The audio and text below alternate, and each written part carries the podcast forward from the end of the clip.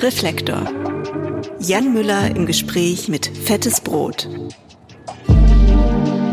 Liebe Hörerinnen, liebe Hörer, herzlich willkommen bei Reflektor. Dies ist der zweite Teil der Fettes Brot Doppelfolge. Wenn ihr den ersten Teil noch nicht gehört habt, dann fangt bitte am besten dort an. Hier im zweiten Teil geht's weiter mit den Hits der Band. Zum Beispiel Schwule Mädchen. Der Track war ein Statement gegen die aufkommende Homophobie und Frauenfeindlichkeit im Rap. Aber Fettes Brot liefern uns im Gespräch auch das ehrliche Eingeständnis, dass Singles wie The Großer mit König Boris im absoluten Mittelpunkt auch zu Konflikten im sonst so eingeschworenen Trio geführt haben. Also, viel Spaß jetzt mit Dr. Renz, Schiffmeister und König Boris und Teil 2 dieser Reflektor-Doppelfolge. Es sollte einen Remix geben von äh, Viele Wege führen nach Rom da habt ihr James Last gefragt. Da, daraus wurde aber nichts, aber daraus wurde was ganz anderes, was euch nach Florida brachte. Könntet ihr mal über diese verschlungenen äh, Wege, Stories mir das äh, kurz erzählen, wie es dazu kam, dass Ja, ihr mit James Last zusammengearbeitet habt? Nicht, dass viele Wege für Rum schon obskur genug war. Wir wollten auch noch, noch obskurere Remixe von Leuten machen lassen. Und eine Idee war, James Last zu fragen. Ist der bekannt für seine Remixe? Nee, oder? null halt. Und die Planfirma hat auch relativ schnell gesagt, nee, das, das wird nichts, das können die vergessen. Und wir so, oh, schade. Naja, haben es vergessen, ad acta gelegt und irgendwann riefen die dann wieder an und sagten, ja, folgendes hier, ähm, Hansi wird, also James Last, ne, Hansi, P P Friends Call him Hansi, wird 70 und dann soll es eine Compilation geben, wo er dann mit anderen Leuten zusammen Musik macht. Wollt ihr nicht dabei sein? Und dann waren, haben wir überlegt und haben gedacht, hm, ja, Wir waren ja sowieso gerade so offen so für musikalische Ja. Experimente und Hip-Hop, ach ja, Hip-Hop, ach, das kann für uns alles sein. Komm, let's do it, lass uns mal den Typen kennenlernen. Und wir ja, das sind, war so unsere Voraussetzung. Wir und wir gesagt, sind da so- wollen uns kennenlernen. Ja. Wir sind da aber auch sehr anfällig für, ne? Also wenn wir uns dann irgendwie mit jemandem verabreden und treffen und dieser Mensch irgendwie, der hat uns natürlich sofort irgendwie unser Herz im Sturm erobert, dann sind wir natürlich auch sofort alles klar, na klar, wir machen sofort Musik zusammen. Und wir haben uns dann getroffen in In der Reichshofbar. Richtig. Im Und- Hotel da ja. am, am, am, Am am Hauptbahnhof, Hauptbahnhof. Genau. genau. Da gibt's eine berühmte Whiskybar.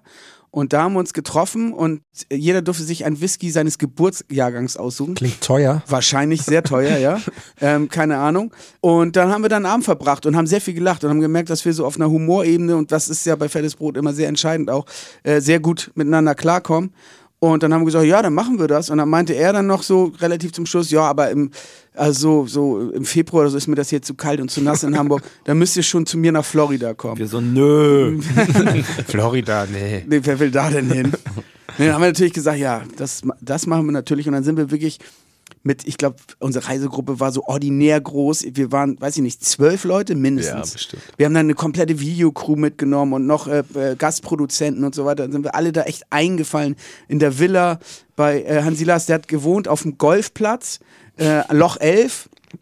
Hatte da so eine riesige Villa, in, Also hat Platz gehabt. komplett in weiß. Ja. Äh, äh, das größte Sofa, was ich bis heute gesehen habe, hat er auf jeden Fall. Du Das, warst noch nicht bei mir zu Hause. das wird sich ja wohl nach heute hoffentlich ändern. und nebenan hat er ein schönes Studio und das war halt echt gute, gute Zeit. Ne? Wir haben zwischen im Pool schwimmen und im, äh, nebenan aufnehmen, war das auf jeden Fall eine sehr, sehr schöne, entspannte Woche. Eine Woche wart ihr dort. Glaube ich, oder? Vermutlich ja. Voll übertrieben Lockeres. Arbeiten. Total. Wisst ihr eigentlich, dass James Last, habe ich mal nachgeguckt, er hat 17 Platinplatten und 208 Ja. goldene Schallplatten. Ja, ja. Aber Also- das war, das war natürlich auch, ich meine, der Typ, ne, also der hat halt auch irgendwie eine Sache erfunden, die es bis dato nicht gab. Und das ist halt die Keller, Kellerparty-Mucke schlechthin, ne? Und die Mhm. Idee, aus einem so, so einem Tanzabend so quasi wie so ein DJ durchgängig zu machen, ne, diese ganzen Non-Stop-Platten, die er gemacht hat und dann auch noch die Leute, und das waren ja die Musiker und deren äh, Männer und Frauen und sowas, die haben sie dann eingeladen und komplett abgefüllt. Und das ist dann dieses jubelnde Publikum, was da auch noch immer drunter gemischt ist. Also man hatte ja quasi dann auf einmal eine Platte, wo schon so eine Party quasi mitgeliefert wurde. Und das war natürlich in den 70er Jahren, glaube ich, ein Riesenerfolg für jede Kellerparty. Und live haben die dann ja auch irgendwie mit einem, was weiß ich, 40, 50, 60-köpfigen Orchester äh, gespielt. Und damals war so Tanzmusik, also da haben die Leute auf den Konzerten dann wirklich so in riesigen Hallen tausende Leute geschwurft haben. So, das Mhm. mu- muss damals eine ziemlich große Sache gewesen sein. Ich, wir haben Hansi Last oder James Last immer nur so eher beim Sample suchen in den in so, ah, okay, Ja- ach, noch eine James Last, ach, noch eine James Last, okay, ach, noch eine. Und also, dass wir, dass der auch Also so 70 Spam-mäßig. ja, so ein bisschen schon. Und dass der, der hat dann auch durchaus den einen oder anderen, der hat auch schon den einen oder anderen Funky-Song gemacht, aber das war halt ein bisschen, Ja. mussten wir ein bisschen suchen. Ist ja auch beim, wenn man, wenn man auf dem Flohmarkt ist, so die Plattenkisten, das ist ja auch sehr, Genau. Steckt Ich voll mein- davon, ja. Aber das Ich glaub, der hat, passiert glaub ich, jedem, da- der so unfassbar viele Platten verkauft. Das Ja, ja, ich glaube, der hat 30 Prozent, ich weiß nicht mal, welches sein Label war, 30 Prozent des ganzen äh, Umsatzes Labelumsatzes gemacht. völlig Und, verrückt. äh, Polydor, glaube ich, ne? Er war übrigens genauso wie du und wie ich Bassist. Genau, und da, darauf wollte ich noch ähm, hinaus, weil ich finde, auch wenn dieses James Last, das hat ja schon so ein bisschen so ein muffiges 70er-Jahre-Image, aber ich habe mir die Auftritte nochmal angeguckt und ein paar TV-Auftritte, die er mit euch gemacht hat. Da war er ja am Bass dabei Ja. und ich muss sagen, schon sehr lässig. Also die Figur, die der da gemacht hat, das fand ich schon, ja, finde ich auch ganz cool, dass er sich dann da so mit dazugestellt hat. Absolut. Also äh, wir sind- monetär wir- wird er das nicht nötig gehabt. Nein, wir haben äh, gesagt, irgendwie, wenn wir, wir kommen mit dir mit auf Tour. Wir haben tatsächlich in der Royal Albert Hall in London gespielt, irgendwie, vor diesen älteren englischen Damen, die da im Publikum saßen, die, jetzt sage ich mal, nicht alle amused waren, dass da irgendwie In Bademantel und Dinosaurierpuschen sind wir da aufgetreten. Genau. Und haben dann unseren Song, und haben dann normal, unser, ja. und haben unseren Song da performt irgendwie so, inklusive dem Gag irgendwie Same Procedure as Last Year, James, den in England auch kein Mensch versteht. Egal, wir dachten, das wäre total witzig. Er ist aber dann mit uns irgendwie dann auch zu Viva gegangen zum Beispiel oder wir waren dann auch gemeinsam im in diesem In der Hitparade. furchtbaren, nee, in diesem, in diesem Fernsehgarten. Fernsehgarten, genau in dieser Fernsehgarten ist Traumwelt. eine gute, gute Fernsehshow. Ja. Da lasse ich nichts drauf kommen. Okay. Tolle Kamerafahrten, schon, schon in der Wenn Vordrohnenzeit. man Pilze genommen hat oder wann ist man Nee, gut? so einfach ganz nüchtern. Sehr ich finde, also ich finde den Song, den wir gemeinsam gemacht haben, der ist musikalisch wirklich 1A.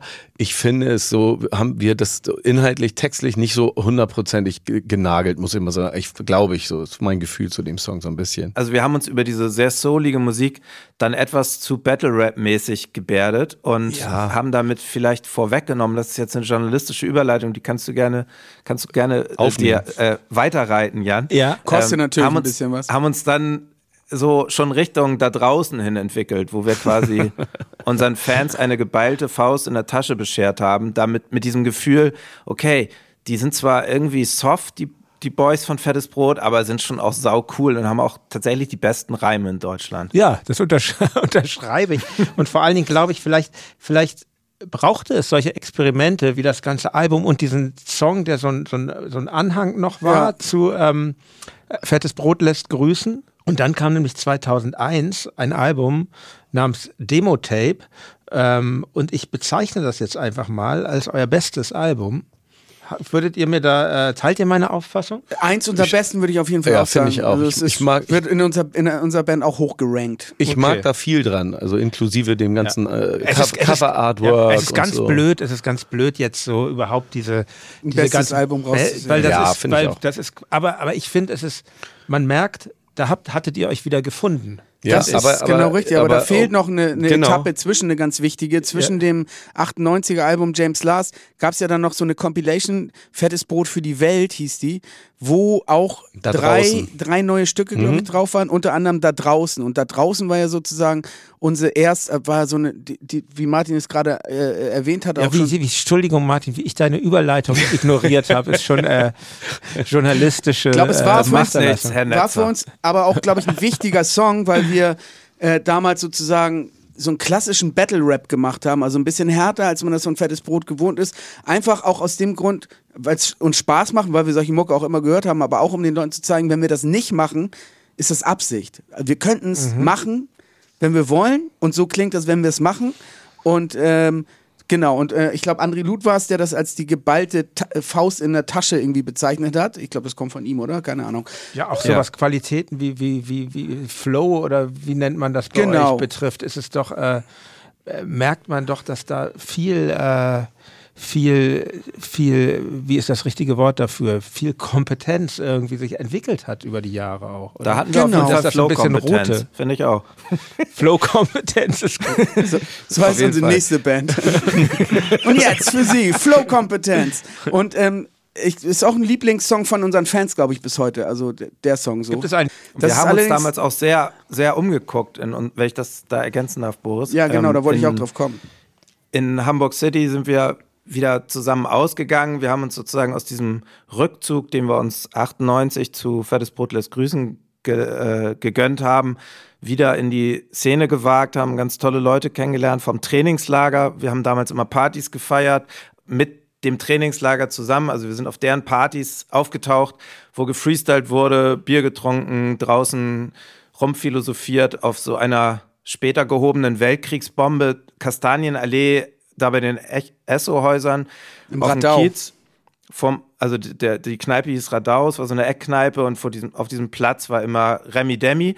Und äh, da haben wir dann auch unseren herzallerliebsten DJ Axel Pauli kennengelernt. Und der war damals eins der drei Mitglieder von der tollen Band Skunk Funk aus äh, Hamburg-Ostdorf. Und ähm, ja, das ist das quasi eine lebenslange Freundschaft draus erwachsen und dann äh, haben wir im Zuge dieser neuen Anbindung an äh, örtliche Hip-Hop-Szene auch irgendwie, also es hat uns sehr viel Rückenwind gegeben und sehr viel Kraft und wieder so auch dieses Gefühl, wir können da irgendwie, auch wenn die anderen Protagonisten der deutschen Hip-Hop-Szene uns so ein bisschen außen vor lassen in ihren Bewertungen und Beobachtungen, machen wir trotzdem einfach das, worauf wir Bock haben. Und wir haben dann Pauli direkt gefragt, ob er Lust hat, mit uns nach Russland zu fahren und sind dann auf Einladung des Goethe- Goethe-Instituts in Russland gewesen, in Nischni Novgorod, Moskau und St. Petersburg haben wir drei Konzerte gespielt vor so wahnsinnigen äh, Leuten aus dem ganzen Riesenreich und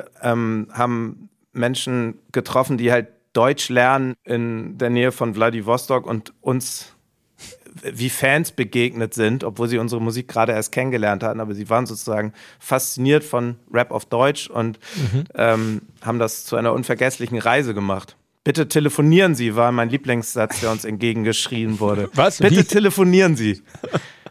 Das war aber alles vor dem Album, muss man sagen. Ne? Äh, Ja. Es war vor dem 2001er Album. Genau, das wollte ich sozusagen als, als Rampe Als beschreiben. Weg dahin, ja. Genau, und wir hatten gerade unser Studio neu, ne, wir haben dann irgendwie unser Studio über einer Tischlerei, haben wir, ähm, Wo euer lieber Gitarrist äh, Rick heute wohnt. Das war Ja, unser ja. Studio damals. Da wart ihr, ne? Ja. das, äh, das wusstest du nicht, ich wollte das Doch, jetzt, doch. ich wollte jetzt Das- vermeiden, jetzt die mir- Straße zu sagen, Das ehrlich mir, gesagt. nee, die Straße sagen wir nicht. Das, das fiel mir aber auch gerade erst wieder ein, ja klar. Ja, und da ich haben kann wir, noch- ich also kann- wir haben lange im gleichen Raum äh, waren musiziert. Wir musiziert, Ja, genau. Ja, das, ja. äh, Und falls ihr euch fragt, warum ihr immer alles in, in S-Dur spielt, dann liegt es an der, an der äh, lauten Säge von der Tischlerei unten. Das behauptet jedenfalls unser ehemaliger Gitarrist, dass es also eine Tonart gibt, die diese Säge quasi vorgibt. Aber Ja. ich weiß nicht, ob es stimmt. Das stimmt. Habe ich überprüfen lassen. Schiss-Moll. Ja, ja, ja. Und 2001, das Album. Ich zitiere einfach mal. Schwule Mädchen, Sondereinsatz, schwule Mädchen, Kampfeinsatz, schwule Mädchen an jeder Ecke, schwule Mädchen in deiner Stadt. Ähm, das ist ein, ein, ein sehr energetischer, schneller Track, aber vor allem auch ein Statement. Ähm, das war ja auch so die Zeit ungefähr 2001, wo der freundliche deutsche Hip-Hop sich zu wandeln begann. 1997 wurde in Berlin Royal Bunker gegründet, kurze Zeit später Agro Berlin. Außerdem machte Azad aus Frankfurt mit einem, wie ich, find, wie ich finde, homophoben Hamburg-Diss-Track gegen den Strom von sich reden. Und auch bei engagierten Rappern aus Hamburg, wie zum Beispiel Dynamite Deluxe, tauchten diskriminierende Vokabeln wie schwuchtelig auf. Ähm, wie habt ihr das damals wahrgenommen? Und, ähm, und wie kam euer Lied Schwule Mädchen innerhalb dieser sich wandelnden Hip-Hop-Community an? Naja, also äh, uns ist das auch nicht verborgen geblieben, dass, sag ich mal, Homophobie oder zumindest homophobes Vokabular und frauenfeindliches Vokabular in äh, vermehrt Einzug gefunden hatten in irgendwie äh, Rap-Songs so. Und ähm, das fanden wir, das war etwas, was wir abgelehnt haben. Also absolut so. Und ähm, das war halt Straßenrap, so, das war halt dann nochmal eine Nummer härter Und äh, man kann da wahrscheinlich auch sehr differenziert drüber nachdenken und drüber reden, wie man das findet sozusagen oder ob es eine Legitimation gibt, solches Vokabular irgendwie zu benutzen in Songs oder nicht. Für uns war das aber damals absolut äh, eindeutig, dass das abzulehnen ist. So. Und da wir ja auch gleichzeitig Zielscheibe waren, wie ich ja vorhin schon erwähnt hatte, zu- speziell von Cool Savage, der uns ja auch immer äh, gedisst hat und der ja auch äh, so alle Rapper sind schwul in Deutschland und so solche Songs rausgebracht hat, ähm, hat uns das, sag ich mal, gar nicht so bewusst, aber ich glaube so äh, unterbewusst auch inspiriert äh, dazu, einen Song wie Schwule Mädchen zu machen. Der ist natürlich gar nicht konzipiert gewesen als ein klares Statement gegen äh, Frauenfeindlichkeit und Homophobie, aber ich Das ist das Gute daran, finde ich, dass er das auf andere Art macht. Genau. Also, Und das Tolle ist halt auch, dass er musikalisch sich gar nicht, also so wie da draußen, sich ja sehr sozusagen State of the Art mäßig mit dem aktuellen Hip-Hop-Sound 2000 beschäftigt hat, war Schwule Mädchen irgendwo ganz woanders angesiedelt, rein musikalisch. Also Future viel Pop zu schnell, viel zu elektronisch für damalige Verhältnisse und trotzdem sozusagen aus dieser Distanziertheit quasi auf sehr subtile Art und Weise ein Statement zu der aktuellen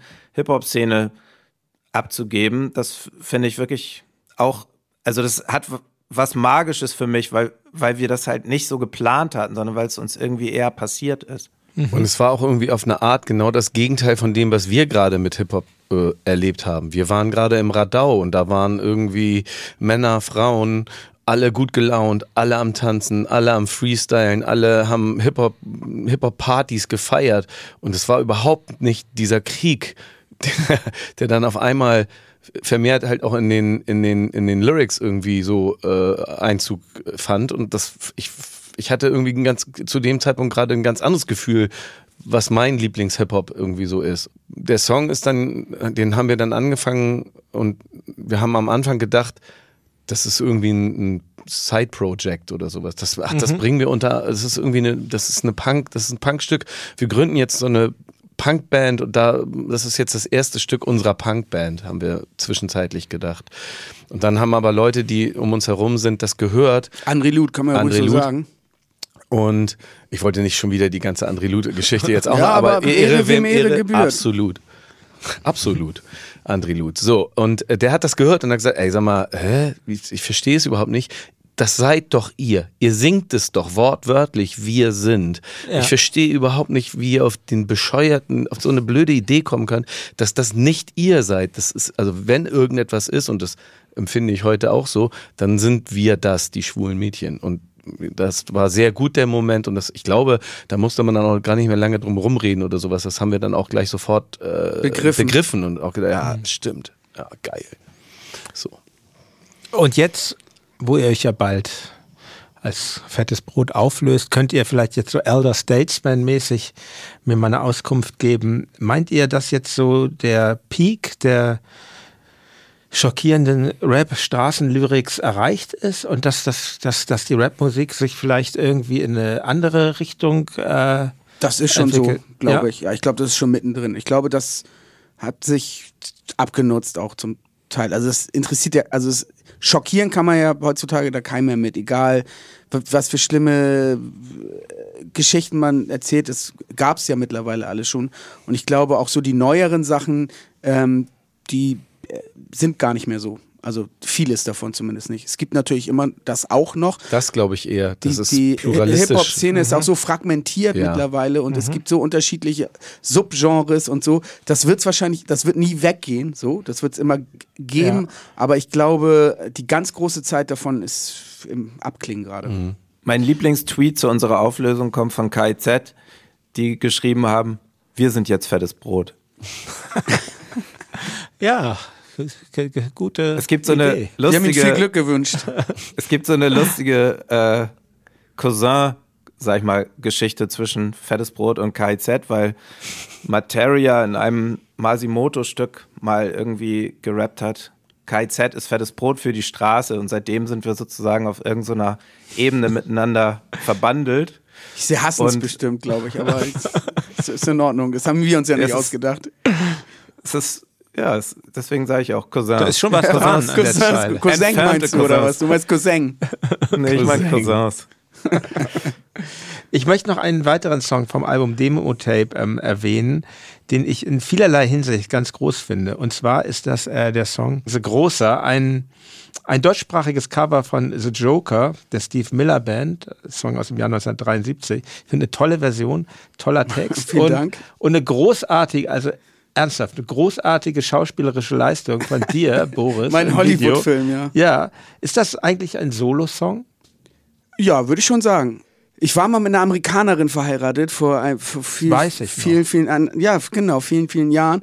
Und äh, ich war zu Hause und es lief auf äh, MTV, glaube ich, äh, The Joker. Und ich habe spontan so auf dumm auf Deutsch drüber so äh, simultan übersetzt, halt äh, äh, für meine Dame, nicht für meine Frau, aber so als Gag. Und sie fand's Sie hat sich kaputt gelacht, sie fand's großartig. Sie hat gesagt, das musst du machen.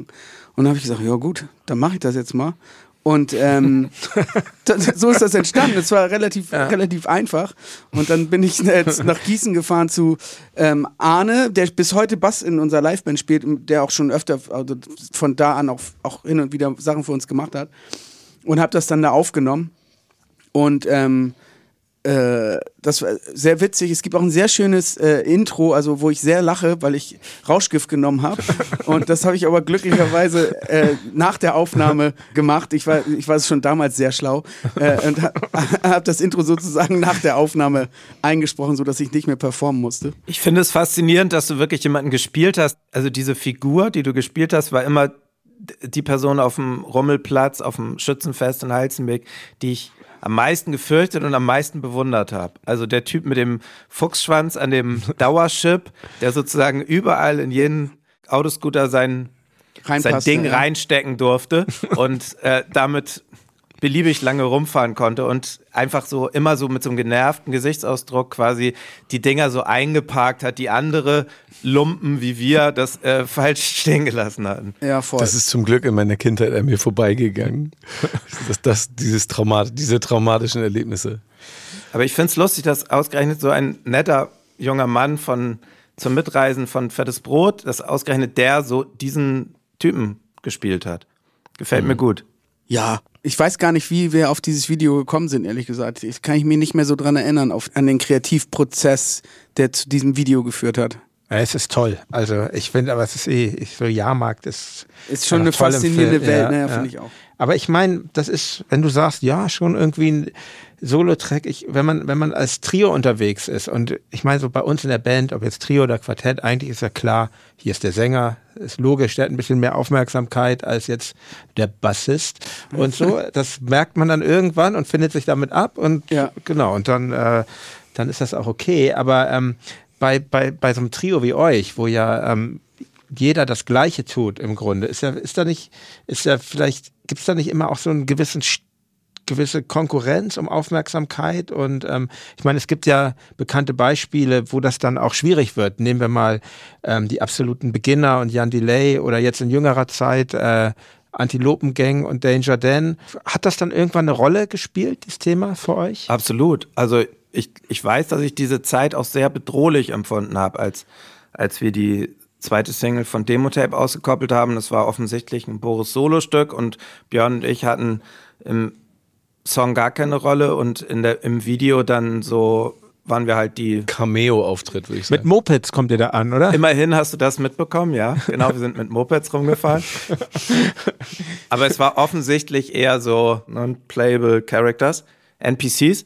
Also ich glaube, mich hat das damals sehr beschäftigt so, weil natürlich die Rezeption dann auch unter, wenn man auf dem Festival war und Leute gesagt haben so, oh, geile neue Single, dann hatte ich immer das Gefühl, das ist zum ersten Mal, dass ich mich gar nicht so für meine Anteile daran mitfreuen kann, sondern es ist wirklich dann so eine Übung in, in Demut gewesen, so nach dem Motto, ja, ich gönne es, meinem Freund Boris. Äh, Ich fand ihn schon immer sau lustig und endlich checken es alle, wie lustig er ist und äh, was für ein toller Musiker. Und das hat mich auf jeden Fall sehr herausgefordert und ich glaube, das ist auch ein roter Faden, der sich durch so, durch so eine sehr untypische Bandkonstellation, wie wir sie haben, äh, zieht, dass man quasi immer wie Brüder quasi, es steht ein riesen Kuchen auf dem Tisch, aber man muss halt auch darauf achten, dass jeder so sein Stückchen abkriegt und wir sind gut darin, die anderen auch nicht verhungern zu lassen, aber gleichzeitig möchte man halt auch Rampenlicht abbekommen. Es ist, es ist immer ein Ausfechten, aber auf freundschaftlichem Grunde so. Wobei man dazu sagen muss, dass ähm, die Tradition, dass auch immer Solostücke auf unseren Platten äh, stattfinden, äh, schon also weiter zurückgeht. Also ich, das fing ja mit äh, Außen Toppits in Geschmack fing es an, dass wir gesagt haben, okay, da macht jetzt jeder auch mal ein Solostück und ähm, das zog sich dann Wie bei Best of Solo-Albums von Kiss, ne? Und Solo, also, ja, aber, aber, Wir haben dann ja ganze Alben gemacht, das ja, stimmt. aber ja. so im, so im Fokus stand es ja bis dato nicht. Nein, nein, das stimmt. Obwohl äh, auf dem Außentoppels in Geschmack Silberfische auch von mir war und auch eine Single war. Also, Stimmt. Stimmt, Das- du hast vollkommen recht. Also äh, äh, schlecht recherchiert, ja. Silberfisch habe ich vergessen. So, insofern war das Auch häufig gespielt, damals weiß ich noch in der Zeit, als wir unterwegs waren. Hat ja. äh, ähm, den, äh, den grandiosen äh, Platz 100 der deutschen Charts erreicht. Platz 100. Ja, Zählt exakt. das dann noch? Bis, Ja, zählt bis es 100. nicht nur bis 99? nee, nee, bis 100. Gut. Finde ich auch. Ziel erfüllt. Muss man auch erstmal schaffen. Aber ich meine, es ist ja auch in einem Rap-Track an sich ist das ja schon die Konkurrenz angelegt. Dann kommt die erste Strophe von dem einen, dann die zweite von Ja, ich meine, wir haben schon auf unserem Debütalbum auf einem Auge blöd den Song gemacht, drei sind zwei zu viel. Also ich meine, das ist, da, wir haben es schon früh gemerkt, dass das natürlich in einer Dreierkonstellation äh, die, die Rap macht und äh, wo Bragging und Boasting, also so diese Angeberei und so natürlich zum Spiel dazugehört, ähm, dass das schon in sich natürlich Konflikte birgt sozusagen, die wir dann aber, glaube ich, in den allermeisten Fällen zumindest oft äh, sehr galant und humorvoll gelöst haben. Stell dich vor, wir wären zu viert. Das wäre kompliziert, dann einen Ja, Song dann zu hätte es schreiben. weil- Zweierteams gegeben. Ja, aber dann hätte es nie Songs, dann hätte- wären, weißt du, drei Strophen passt in dreieinhalb Minuten rein, aber eine vierte Strophe hätte dann durchaus kompliziert werden können. Das stimmt. wie macht Wir das haben auch äh, wirtschaftlich beziehungsweise von von der Verlagsseite her beleuchtet, finde ich, eine sehr weise Entscheidung getroffen. Denn wir haben uns ganz früh dazu entschieden, alle unsere Songs Len McCartney-mäßig zu benennen. Also egal, wer welchen Anteil an den Kompositionen hat, sei es Musik, sei es Text. Das stimmt, ja. Es sind immer alle drei als Songwriter eingetragen. Und ich Fand glaube, ich bei The Großer natürlich nicht so toll. Ein kleiner Scherz. Ja, da kriegt steht das- vor allem, jetzt kriegt eh alles, äh, Steve Miller. Genau, ich sagen, da steht nur Steve Miller. Ach so, stimmt. Das kann man dazu sagen. Wenn man einen Song auf Deutsch covert, dann ist es eigentlich so, dass die, der Originalurheber eigentlich immer alle Tantiemen trotzdem Aber haben. ich glaube, wir haben sogar was für einen Text bekommen. Ich Sie glaube, die könnten- haben irgendwie einen relativ fairen Deal mit uns gemacht. Also sie könnten das rein theoretisch sogar komplett knicken, weil es Ja, eine Bearbeitung genau. ist und keine Coverversion. Aber Martin, Entschuldigung, du Ja. am Bildschirm, ich habe dich dir das Wort abgeschnitten. Äh, das tut mir leid. Ich würde eigentlich sozusagen jetzt von euch wissen wollen, glaubt ihr auch, dass das ein feiner Winkelzug von uns war, der uns sozusagen vor allzu großen Konkurrenzkämpfen auch hinter den Kulissen bewahrt hat? Ja, ich würde das jeder Band empfehlen. Ich Ja. glaube, es geht auch glaub, gar nicht nur um Konkurrenz, sondern auch die Möglichkeit, dass immer die beste Idee gewinnt und dass nicht jeder darum kämpfen muss, möglichst viele Anteile von seiner Idee irgendwo unterzubringen, damit er finanziell irgendwie äh, gut dasteht. So. Also das ist, glaube das ist äh, ja. schon, glaube ich, sehr schlau gewesen von uns. Es ist auf jeden Fall so ein gewisses Solidaritätsprinzip. Und es ist natürlich auch super, um zu vermeiden, also ich meine, umso früher man anfängt, über Geld zu reden, umso komplizierter wird es ja. Und, und das haben, damit haben wir das Thema Geld nochmal wieder so ganz weit nach hinten geschoben.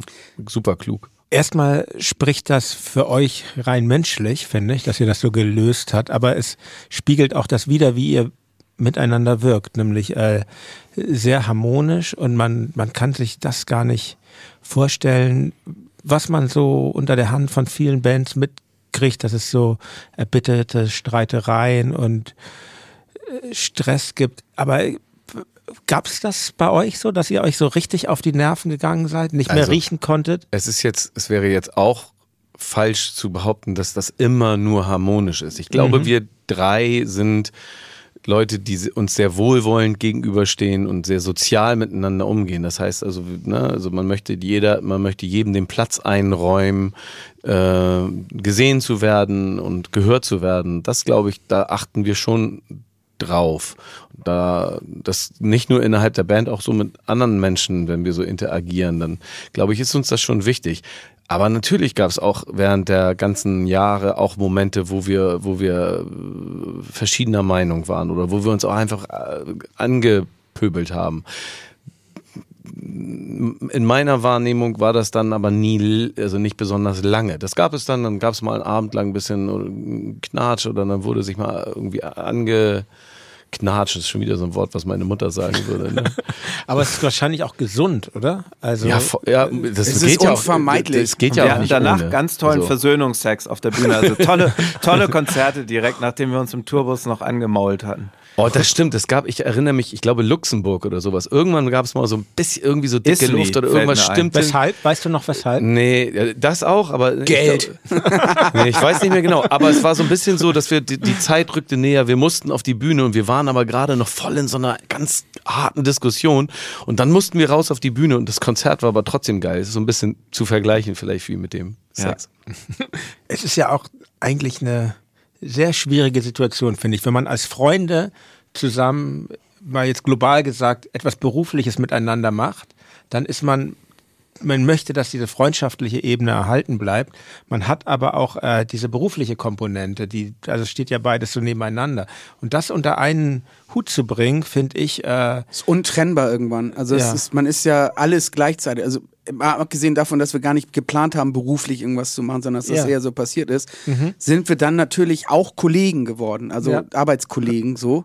Das bringt natürlich in so, in so Freundschaften auch nochmal eine ganz andere Abhängigkeit voneinander, ne? Also oder, oder auch Dynamik. So, ich glaube, das ist auch etwas, was sich zumindest bis jetzt, wer weiß, wie es wird, äh, nie wieder aufgelöst hat. Also dieses in undefinierte äh, Freundschaft, Kollegen, Mischmasch, der, der das so ist. Wann, was ist wann, aber ist Das auch setzt müßig sich auch fort.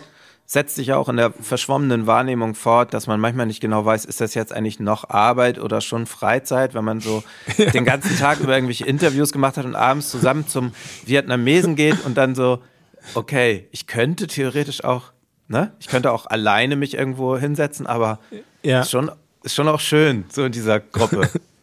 Ja, Und- nach so einem Tag lang, nach so einem ganzen Tag Interview, wenn man dann gemeinsam mit der Bahn nach Hause fährt und irgendwann dann denkt so, okay, sie werden mir bestimmt nicht sauer sein, wenn ich jetzt die Kopfhörer aufsetze und ich bin jetzt raus. Ich habe so, ich habe alle Worte heute schon gesprochen.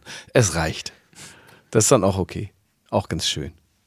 Das Interessante finde ich zu unserer Freundschaft ist, dass ich wirklich, ich kann mich wirklich an die Momente erinnern, wo ich das Gefühl hatte, wir sind Freunde geworden, weil ehrlicherweise wart ihr noch nicht meine Freunde, als wir angefangen haben, die Band zu gründen. Das war ja gerade das Verrückte, dass wir uns eigentlich in so Nein! also ihr, ihr beide wart befreundet miteinander, aber meine beiden Freundschaftsstränge zu euch individuell habe ich quasi dann in den nächsten Jahren so gefunden.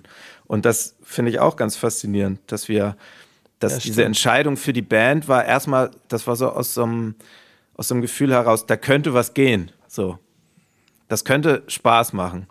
Ich mag die, aber Freunde waren wir eigentlich am Anfang noch nicht. Und dann sind wir es geworden. Aber das ist ja auch so ein bisschen der Segen des Jungseins, ne? Dass das irgendwie so egal ist auf eine Art auch so ein bisschen. Ne? Also Ja. dass, dass man auch so nach, wenn man sich mal zwei Wochen lang äh, öfter mal gesehen hat, irgendwie auch schon befreundet ist. Weißt du, was ich meine? Es wäre jetzt auch nicht Ja. schlimm gewesen, wäre das alles im Dreivierteljahr vorbei gewesen. So, das hätte ja auch, ja, dann, dann eben nicht. Ja, so. das stimmt. Das unterscheidet, glaube ich, aber auch Bands aus unserer Generation, sage ich jetzt mal ganz blöd, äh, aus dem Prä-Pop-Akademie-Zeitalter und dem Post-Pop-Akademie-Zeitalter, weil ich habe schon mit, mit, mit Artists gesprochen, die ich auch, auch super finde, aber die machen das ganz anders. Die, äh, die lernen sich dann an, an solchen Institutionen kennen oder ihre Ja, Partner, voll. ihre Plattenfirmen.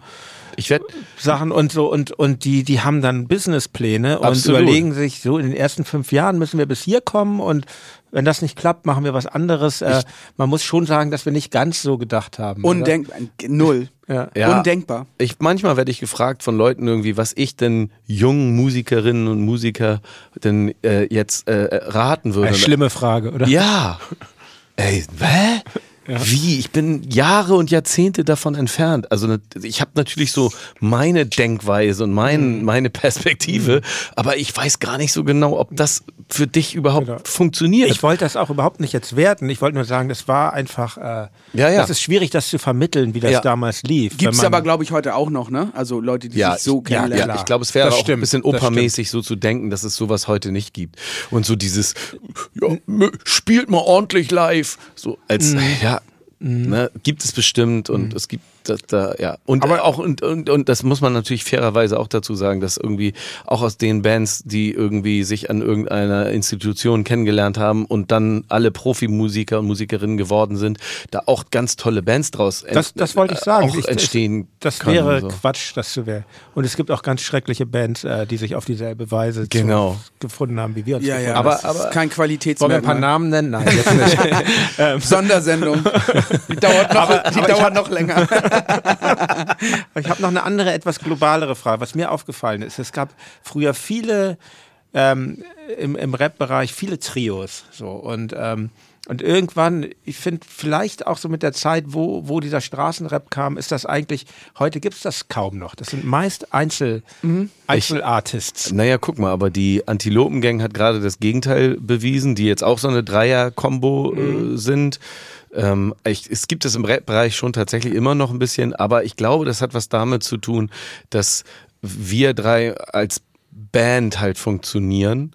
Und das ist dann, und ich glaube, so würde ich das jetzt für andere Konstellationen auch äh, so und, und irgendwann hat sich das so ein bisschen im Rap-Bereich so entwickelt, dass so die MCs sich zum Beispiel Beats gepickt haben oder mal mit einem Produzenten für das Album zusammenarbeiten, mal für ein Album mit äh, dem oder der zusammenarbeiten und so hat das ja nicht funktioniert. Ich kann mir halt vorstellen, dass es auch was mit dem Internet zu tun hat. Also ich glaube, Ja. Ähm, wir, war ja, wir waren ja damals darauf angewiesen, auf andere Leute, auf, wir mussten auf, unsere auf, Beats noch selber machen. Ja, aufeinander, ja, weil, weil, weil keiner alleine die Ressource hatte, äh, äh, irgendwas auf die Beine zu stellen, sozusagen. Und das ist ja heutzutage ja ganz anders. Heute kannst du alleine zu Hause in deinem Kinderzimmer sitzen mit 16 und kannst an deinem Laptop alles machen, was du machen musst, um eine Platte alleine aufzunehmen. So. Ja, voll. Und äh, dann brauchst du halt niemand anderen mehr am Ende des Tages. Also ich kann mir vorstellen, dass das sozusagen den Trend zumindest befeuert hat, sozusagen, Ja, dass die es Notwendigkeit, mehr, dass mehr man sich- Einzelkünstler gibt als jetzt irgendwie Ja. äh, Bands. Ja, glaube ich auch. Lass die Finger von Emanuela, lass die Finger von Emanuela. Alle Mädels, alle Jungs sagen No. 2005 erschien euer fünftes Album Am Wasser gebaut. Und darauf ist eben enthalten eure erfolgreichste Single Emanuela. Platz 3 der deutschen Singlecharts, Platz 1 übrigens in Österreich. Ja. Eine goldene Schallplatte bekamt ihr auch fürs Album. Und ich finde, Emanuela, ist ja eigentlich so ein ganz seltsames Lied mit diesen Bläsern, diesem Absolut. seltsamen Shouting. Ich habe mich immer gefragt, was ist das überhaupt für Musik und Das wie kam ihr darauf? ja, das fragen wir Ich glaube, das heute. ist das ey. Geheimnis des Liedes, dass keiner genau weiß, was für Musik das ist. Ich weiß gar nicht, ob es unser erfolgreichster Song ist. Jetzt, also jetzt, wenn man ja zum Beispiel mal die Spotify-Klicks oder so guckt, wäre das ein anderer Song. Mhm. Keine Ahnung, aber chartmäßig auf jeden Fall der erfolgreichste. So. Und ich, aber, und ich finde, also wir haben uns das auch von Anfang an gefragt, was ist das eigentlich für Musik? Und das können wir, glaube ich, auch, ich glaube, das ist auch das, eins der Geheimnisse, dass da jeder irgendwie was anderes hört. Es gibt Leute, die behaupten, es ist so Polka-mäßig oder das ist irgendwie, äh, was, was könnte, was. Polka ist ganz gut. Ja, das das ist gut so eine, beobachtet vielleicht. ne? Oder so eine Soul-Lokomotive oder so. Ich weiß es auch nicht. Man weiß es nicht so genau. Und diese auch, da stecken halt auch so viele verschiedene Ansätze und dieses Call-and-Response-mäßige, dieses I love working for Uncle Sam und also dieses Vorsänger und dann so eine Gruppe shoutet das dann nach. Ich kann mich noch erinnern, so. als das rauskam, da, was machen die denn jetzt? Ist Ja, das, aber wir waren sehr, also ich finde, ich ganz finde wertneutral. Dirk und Arne, jetzt sind sie verrückt geworden. Guck mal da. ich finde selber, dass also es war eine der größten Überraschungen für uns selber. Es So. war so, wir haben äh, das auch, als wir das dann anderen Leuten vorgespielt haben, bevor das äh, rausgekommen ist, haben wir auch immer nur in fragende Gesichter geguckt und, unsere, und unsere anfängliche Euphorie, wo wir ganz sicher waren, das wird die erste Single, die schrumpfte so. Ja, die war- die Nee, war nee, schon da, die nee, Euphorie. Vorspielen zu Ja. aber wir waren uns auch null sicher. Wir fanden das schon irgendwie cool, aber die, die Leute haben, während der Song dann lief, so ein Fragezeichen im Gesicht gehabt. Und dann haben sie aber danach gesagt, ey, kannst du das, können wir, können wir es nochmal hören? Und dann, alles klar, gut, alles klar. Wir hatten das wahnsinnige Glück, dass wir dann äh, genau den richtigen Promo-Move zur richtigen Zeit erleben durften. Und wir sind dann nämlich bei Stefan Raabs Sendung Bundesvision Song Contest, der ersten, der Uraufführung dieses Formats, eingeladen gewesen und haben für das Land Schleswig-Holstein dort vorgesungen. Und ich glaube, wir waren schon in dieser Vorbereitungssendung bei TV Total wahnsinnig unterhaltsam und wir hatten so irgendwie so eine geile Power zu der Zeit, die uns irgendwie durch diese ganze Kampagne getragen hat. Oder die, ich glaube, wir wussten einfach, wir haben ein richtig geiles Album und wir haben zumindest eine irgendwie faszinierend ungewöhnliche Single. Und ja, dann sind wir da aufgetreten und hatten äh, den tollen Spielmannszug aus Südafrika mit einem nordrhein-westfälischen Imitat quasi auf die Bühne gebracht und ähm, sind dann da von dieser Euphorie in der Halle sehr angesteckt worden, weil das Lied irgendwie sich irgendwie gerade auf voller Lautstärke in der Oberhausener Arena da irgendwie einfach wahnsinnig gut äh, weitererzählt hat. Also ich glaube, die Leute haben das sofort verstanden. Okay, das ist, die wollen was von uns. Die wollen jetzt, die wollen das Ding hier gewinnen. Und dann haben wir halt knapp gegen Juli verloren, waren Sieger der Herzen quasi auf dem äh, verdienten zweiten Platz. Und das und am nächsten Tag kam die Single raus. Es war Valentinstag 2005 und äh, die Single ist direkt in die Top 10 gegangen, in meiner Erinnerung zumindest. Also es war wirklich ein wahnsinniger mhm. Lift-up für uns so. Ja, und das hat sich dann ja auch äh, immer weiter äh, entwickelt. Das wurde in Fußballstadien gegrölt, abgewandelt. Otto Walkes machte daraus Lass die Finger von Hänsel und Gretel.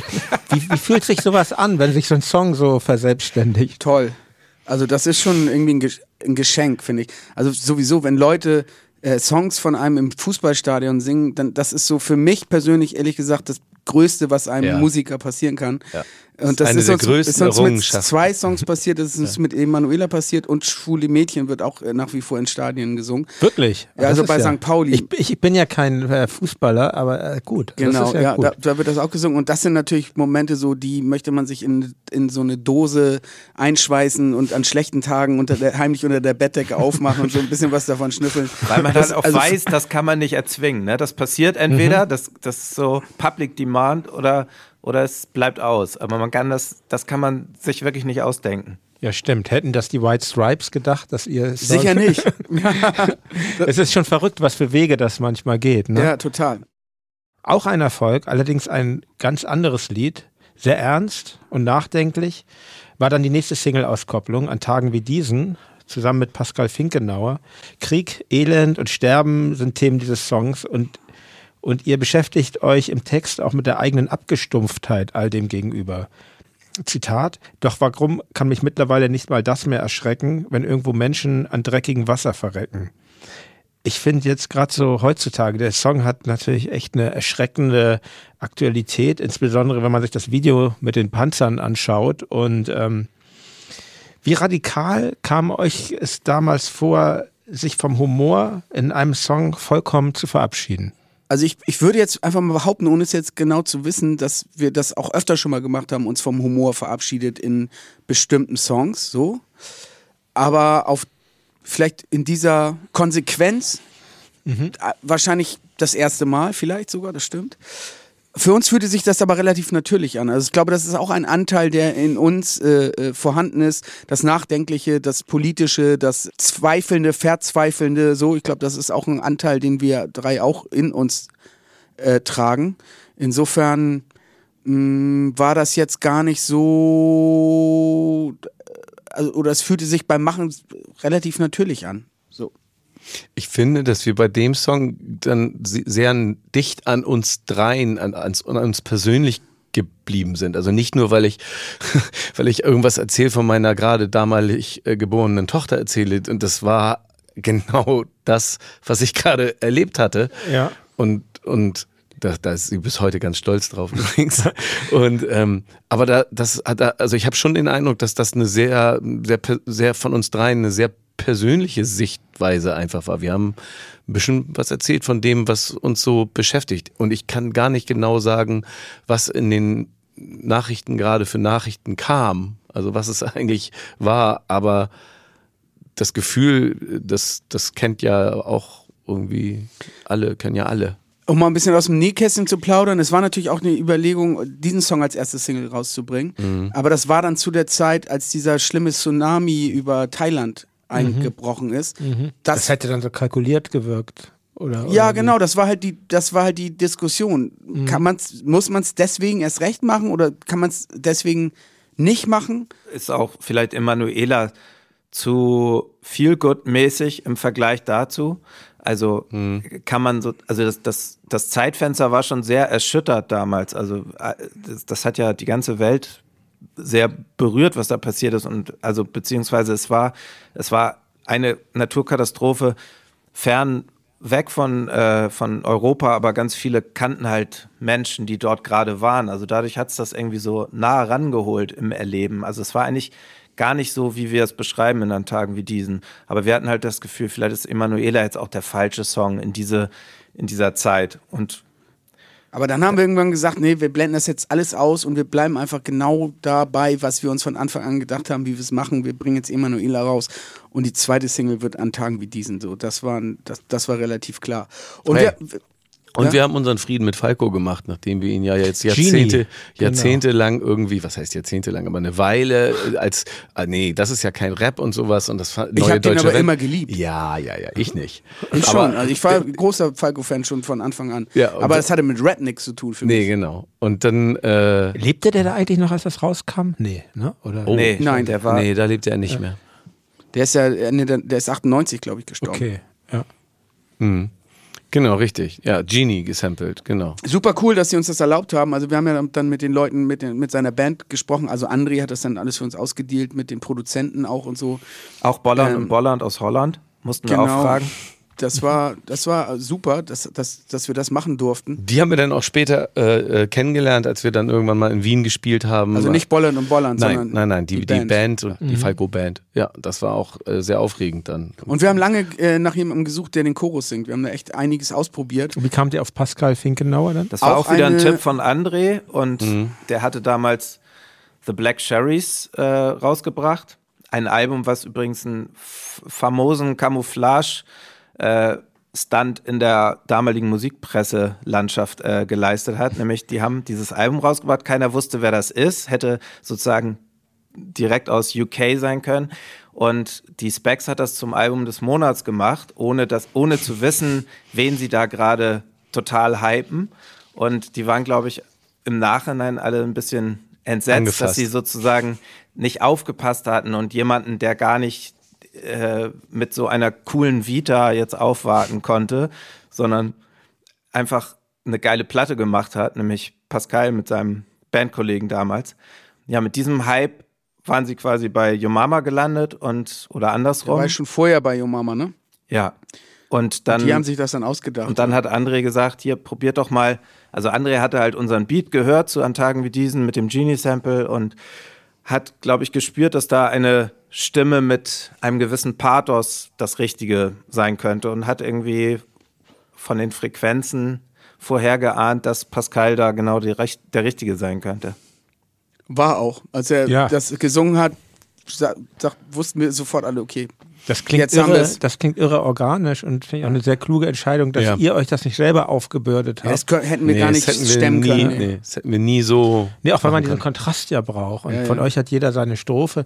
Werdet ihr das jetzt spielen auf eurer Tournee? Spielt Das ihr das Stück? jetzt? Ja, Ja, das jeden das wir. Und wie, wie, was, was glaubt ihr, ähm, wie wird sich das jetzt anfühlen? Weil irgendwie, ich finde, die Aktualität, die ich vorhin ansprach, das hat ja nochmal. Ich glaube, das fühlt sich immer richtig an für die Leute, also für uns auch, weil es, ich glaube, es beschreibt ja einfach ein Grundgefühl, das ist ja auf alle möglichen Szenarien anwendbar, so.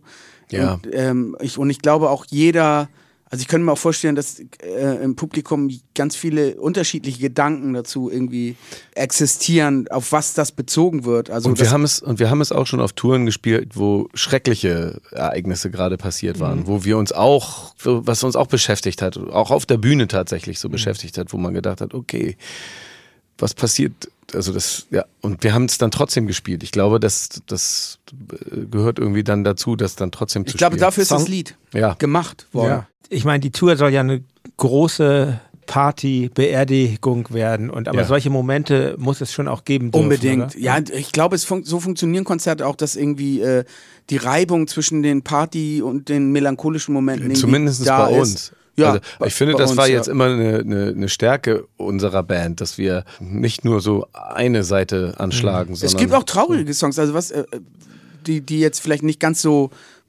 so gesellschaftspolitisch sind wie an Tagen wie diesen, Ja, aber, auch doch, traurige äh, Liebessongs, die Ab- wir geschrieben haben. Amsterdam oder sowas ist ein, ist ein Trennungssong. Ja, so, also das, das, Das ist ja, auch humorlos. Idealerweise funktionieren Popsongs ja als Projektionsfläche und da hat jeder sozusagen, dann geht es eher um ein vereinendes Gefühl, aber die Geschichten, die jeder dazu im Kopf hat, sind unter Umständen ganz unterschiedliche.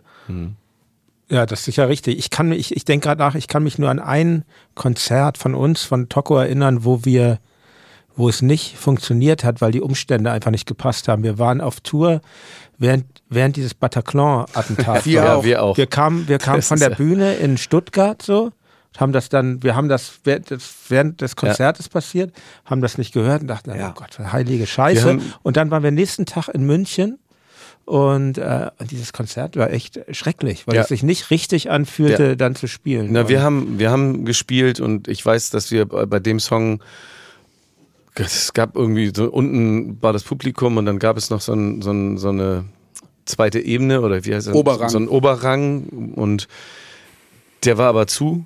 Mhm. Und dann lief, haben wir den Song gespielt auch und ich weiß, dass ich gerappt habe und dann habe ich nach oben geguckt und dann habe ich da Leute gesehen, wie die auf dem Oberrang läng, längs gelaufen sind und ich, das hat mich, ich hab richtig Angst gekriegt irgendwie, Mhm. weil da, also das, das war genau einen Tag später oder sowas und wir haben den Song dann trotzdem gespielt und so, aber ich, ich weiß, dass ich in dem Moment gedacht habe, okay, ey, das ist hier, das fühlt sich irgendwie komisch an. Aber das ist ein sehr, äh, mh, da kann man bestimmt ganz lange drüber diskutieren, äh, ob es richtig oder falsch ist in solchen Momenten Musik, ob es gerade richtig ist Ey, oder ja. gerade falsch ich glaube, ist. man ja. muss es ausprobieren. Ja, so. ich und glaube- wir dachten natürlich, ja, jetzt spielen wir jetzt erst recht. Ne? Ja, ja, genau. und, aber trotzdem merkte man, nee, es hat. Aber wahrscheinlich wirst du ganz viele Leute finden, die auf dem Konzert waren, für die das irgendwie ein total heilsamer Abend oder ein- irgendwie ein auffangender Abend oder so Mhm. gewesen sein mag. Glaube ich fest dran. Aber lass uns bei Konzert und beim Live-Spielen bleiben. Ich meine, die beiden großen Hits, sind beides große Hits, ne? Emanuela und ähm, An Tagen wie an diesen. Tagen wie diesen. Nicht zu verwechseln Mit an Tagen wie diesen von den Toten Hosen, die nach uns wohlgemerkt äh, die ihren Song so genannt haben. Was ich auch ein bisschen äh, komisch fand, aber gut. es gibt auch diesen langweiligen Nee, Tage wie diesen heißt der nur ja, oder genau. so, ne? Ja. Und es gibt noch einen langweiligen Baseballfilm. Ah, okay. Aber diese beiden großen Hits, ne, die sorgten ja auch dafür, dass eure Konzerte größer und größer wurden. Ende 2005 spieltet ihr vor 13.000 Zuschauern in Hamburg in der ähm, Collarline Arena, hieß es damals. Heute, die nennen sich ja immer ständig um, diese Barclay Arena, glaube ich. Heute. Genau, ja. Ähm, Das war übrigens eine Äh. geniale Idee unseres Managers Jens Herrndorf. Der hat gesagt, spielt doch mal, wir spielen diesmal in der Arena und wir so, du tickst doch nicht ganz richtig. Wir spielen wieder dreimal in der großen Freiheit. Und ja, ähm, ja er sollte recht behalten. Das war der richtige Move. Aber du hast deine Frage noch nicht gestellt. Entschuldigung. Macht nichts. Nein, das ist ein guter Einwurf. Ich, ich sah euch zum Beispiel jetzt das letzte Mal 2019 als Headliner beim Deichbrand Festival, Ja. wo wir auch spielten. Nicht ganz als Headliner, aber äh, wir spielten auch immer. Und, ähm, Aber nicht am selben Tag. Doch, Wirklich? ja. Warum haben wir uns da gar nicht getroffen? Ich habe euch danach noch gesucht und ihr wart Zum aber irgendwie, ihr wart wahrscheinlich gleich in eure Limousinen gesprungen und Wir sind schon wieder Hubschrauber. Nach Helgoland. Hubschrauber Wir sind vor der 187 Straßenbahn geflüchtet. Ah nee, wir kamen aus Helgoland. Oh, ich, ja, ja, der, der Backstage-Raum war ein äh, bisschen. Äh, Anderes Thema. Ja, anderes Thema, genau. Testo. aber was, was mich interessiert, wie, wie anders fühlen sich solche Riesenkonzerte, also wie jetzt das in, in der Collarline Arena, gegenüber den kleinen Clubshows von früher an? Ist das, ist das was anderes oder ist das eigentlich immer das Gleiche? Ich finde, es ist überhaupt nichts anderes. Mhm. Also ich weiß, dass es ist, das de facto ist es das, aber ich finde das Gefühl, dass man vor, Leut, vor Leuten steht und, und Musik macht irgendwie und möchte, dass alle Leute, die da sind, sich angesprochen fühlen und dass man alle Leute irgendwie bekommt irgendwie und, und, und, und irgendwie, ja, weiß ich nicht, die, die Aufmerksamkeit irgendwie, dass man So die kriegt, die Gemeinschaftserlebnis Menschen. macht, Genau. ja. Und dann spielt es für mich ich, keine Rolle, ob das irgendwie ein kleiner Club ist oder ein, ein, ein riesen Arena oder sowas. Ich möchte bei den ich meine, vielleicht ist es so, dass man, dass ich mir manchmal vorstelle, irgendwie, ja, kleiner Club, kleine Geste, großer Club, große Geste, dass man das halt irgendwie so ein bisschen größer macht alles und ein bisschen mehr Rock'n'Roll ist dann vielleicht, also ein bisschen mehr Rock'n'Roll-Pathos-Gesten sind dann vielleicht auf der großen Bühne möglich oder vielleicht irgendwie angebracht oder, Oder nötig, sowas. ja. ja. nötig. Aber ich möchte schon, ich habe schon den Anspruch an uns und ich glaube auch, dass wir es ganz gut können, dass wenn da 12.000 Leute sind, dass die trotzdem alle der Meinung waren, ey, die haben hier für uns gespielt und alle gehören irgendwie in, dazu. So, das weiß ich nicht, ich kann das nicht besser sagen. Hast Es du doch ja- ganz gut gesagt. Also ganz doof ist es natürlich auch einfach eine Gewöhnungsgeschichte, ne? Also wenn du, wenn du so eine Tour spielst, wo du dann halt öfter mal am Abend vor irgendwie 10.000 plus auftrittst, man wächst da so auch so ein bisschen so rein. Also man, am Anfang, ich weiß schon, dass wir natürlich sehr aufgeregt waren damals, als wir da 2005 das erste Mal in so einer Arena gespielt haben, was dann übrigens ja auch direkt live auf MTV übertragen Na, wurde. wenn Das schon, denn schon, Ja, ne? eben, keine halben Sachen. Wir Live auch noch. live, ja. wir hatten ja das Glück, dass wir bei den Ärzten im Vorprogramm ähm, Geübt haben. üben durften. Also das war, glaube ich, deren erste große Arena-Tour, wo sie so im Züricher Eishockeystadion gespielt haben und so. 2003, in ne? der Frankfurter Festhalle. Da hatten wir ganz neu unsere Liveband. Diesmal Boris nicht am Bass, weil er rappen musste. Außerdem gab es keine 5-Mark-Stücke mehr. Beides Und- geht nicht. Ich übe es aber gerade. Da durften wir sozusagen durchs Schlüsselloch ein bisschen sneaken, Sneak Preview, wie das so ist, auf so einer großen Bühne zu stehen. Und dass das dann irgendwann alles Leute waren, die wegen uns gekommen sind, war natürlich auch ein bisschen mindblowing. Aber wir werden das nochmal in vollen Zügen genießen jetzt. Ähm, 2005, ihr habt dann ja genau zum richtigen Zeitpunkt äh, eure eigene Plattenfirma gegründet, oder? Fettes Brot Records. Ja, oder wir haben zum richtigen Zeitpunkt eine richtig gute Platte gemacht. Mal gucken, also kann man so oder so sehen. Ne? Auf jeden Fall Props Ja. an unsere Erwachsenen. Raphael Manz, Jens Herrndorf und André Luth, die haben uns schon. Wie nennst du die eure Erwachsenen? ja, Das ist so ein Band interner. damit wir weiter, weiter äh, die Berufsjugendlichen Die Jungs von können. Fettes Brot, ja. Ein paar Grown-Ups muss es ja geben in jeder Konstellation. Und die hatten irgendwie den Riecher dafür, dass das jetzt, wo unsere Verträge auslaufen, klingt eklig, war aber gar nicht schlimm, ähm, dass wir dann sozusagen den nächsten Schritt wagen und uns auf eigene Füße stellen. Das fühlte sich damals sehr abenteuerlich an und ich hatte Angst, dass sie, dass sie nicht genug zu tun haben mit uns und sich langweilen würden, weil André ja vorher sehr viele andere KünstlerInnen auch immer unter seinen Fittichen hatte. Aber äh, wir haben ihn dann auch genug Arbeit weitervermittelt. Beschert. Beschert. Und wird euch eigentlich diese Entscheidung, die ich jetzt im Rückblick wirklich als hanseatisches Kaufmannsgeschick äh, bezeichnen will, wird, wird dies euch eigentlich jetzt ermöglichen, direkt in Rente zu gehen, wenn ihr wolltet? Du meinst, ob wir finanziell. Äh, ja, seid ihr saturiert? ja, das, Das ist war. eine indiskrete Frage, ich glaube, Entschuldigung. nee, ja. das ist total okaye Frage. Ehrlich gesagt weiß man das nicht so genau. Also, Ja. das hat ja auch immer so ein bisschen was mit dem Lifestyle zu tun, den man sich gönnt oder nicht gönnt. Ich Mhm. sag immer, wenn ich mir jetzt noch ein, ein richtiges Kokainproblem anlache zum Beispiel, dann könnte es sein, Hast du dass, das vor? dass es nicht reicht. Wenn ich in meiner äh, unmöblierten Einzimmerwohnung wohnen bleibe, wird es reichen. Also Okay, ir irgendwo ich dazwischen verstehe. Mhm. ist die Wahrheit. Weißt du, was ich meine? Aber, Aber mal so- ich finde, dein Souterrain fühlt sich auch fast nach Erdgeschoss an. Eben. Mal so kurz eingeworfen. Habt ihr, macht euch das jetzt eigentlich auch, ist das eine Entscheidung, die euch Angst macht, jetzt, dass es vorbei ist mit fettes Brot? Ja, was jetzt natürlich. Na Ja. klar. Also Angst.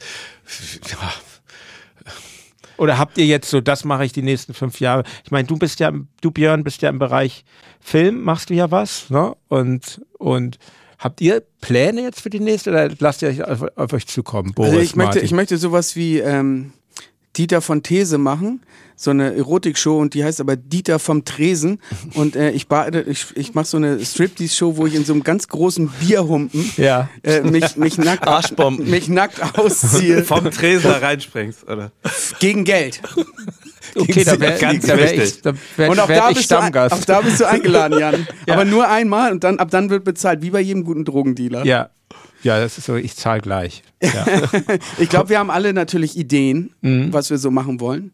ja. Es ist natürlich immer so, wenn man gefragt, also man möchte natürlich sich nicht so aus dem Fenster hängen mit, Mhm. mit den Sachen, die man so sich in seinem Köpfchen ausmalt, weil man natürlich an seinen Aussagen gemessen wird. Vor zwei Jahren hätten wir es dir noch erzählt, Jan, aber mittlerweile ist dieser scheiß Podcast so erfolgreich geworden. Das hören einfach Man zu möchte viele dem ja nicht Leute. hinterherhinken. Also ver- verstehst, was ich meine. Ja. Jetzt keine großen Ankündigungen. Das, ist, das kann ich sehr gut verstehen. Und äh, um nochmal auf die Frage vom Anfang zurückzukommen jetzt, also von eben zurückzukommen, ja, ja, also Angst, weiß ich nicht.